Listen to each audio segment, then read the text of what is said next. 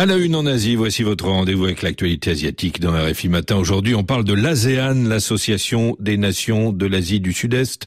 Cette organisation euh, économique et politique rassemble dix pays parmi lesquels le Cambodge, les Philippines, le Vietnam, l'Indonésie ou encore la Thaïlande. Et on rejoint notre correspondante, euh, correspondante en Thaïlande, Carole Izou. Bonjour Carole. Bonjour. L'ASEAN change de présidence et sera dirigée en cette année 2024 par le Laos. C'est un petit pays euh, enclavé, 7 millions d'habitants, un pays sous forte influence chinoise, ce qui pourrait avoir des conséquences importantes sur la géopolitique régionale, Carole. Oui, et en premier lieu sur la gestion du conflit en Birmanie. Gros dossier de l'ASEAN, la communauté internationale s'étant largement délestée du dossier délicat de la poudrière birmane pour la confier au pays du sud-est asiatique.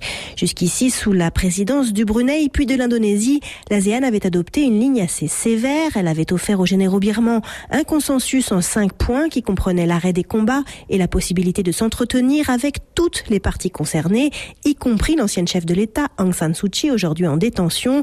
Devant le manque de coopération des généraux, le groupe avait alors pris la décision d'exclure la Birmanie des réunions.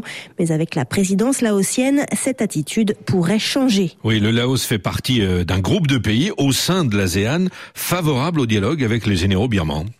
Oui, avec la Thaïlande et le Cambodge, le Laos fait partie des pays qui considèrent qu'il faut avoir une approche pragmatique du conflit birman, qu'il faut parler avec les autorités, quelles qu'elles soient, afin de réguler notamment les flux migratoires et l'aide humanitaire, que ce n'est que par le dialogue qu'on pourra sortir la Birmanie de l'ornière.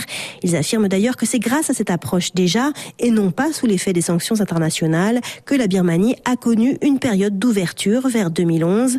À l'opposé, on trouve des pays comme l'Indonésie, la Malaisie, ou Singapour qui, eux, préfèrent une ligne dure et le boycott d'une Birmanie sous gouvernement militaire.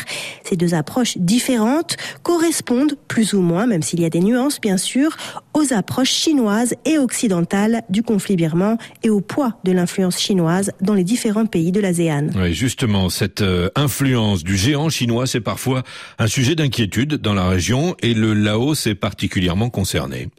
Oui, car le Laos est l'un des pays au monde les plus endetté auprès de la Chine, à hauteur de 60% de son PIB, notamment via le programme d'infrastructures routières et ferroviaires des nouvelles routes de la soie. Dans le nord du pays, la présence chinoise est déjà massive et les horloges fonctionnent bien souvent à l'heure de Pékin. Certains s'inquiètent donc d'une présidence laotienne qui ne serait qu'un déguisement pour les autorités chinoises, qui l'utiliseraient pour faire avancer leurs propres intérêts dans la région, notamment en matière de ressources naturelles dans la région du fleuve Mekong. Pour la crédibilité de l'ASEAN, les autorités laotiennes devront prouver leur indépendance. Merci à vous, Carole Izou, en ligne de Bangkok, en Thaïlande, où il est 12h19, euh, euh, tout comme à Vientiane, la capitale du Laos.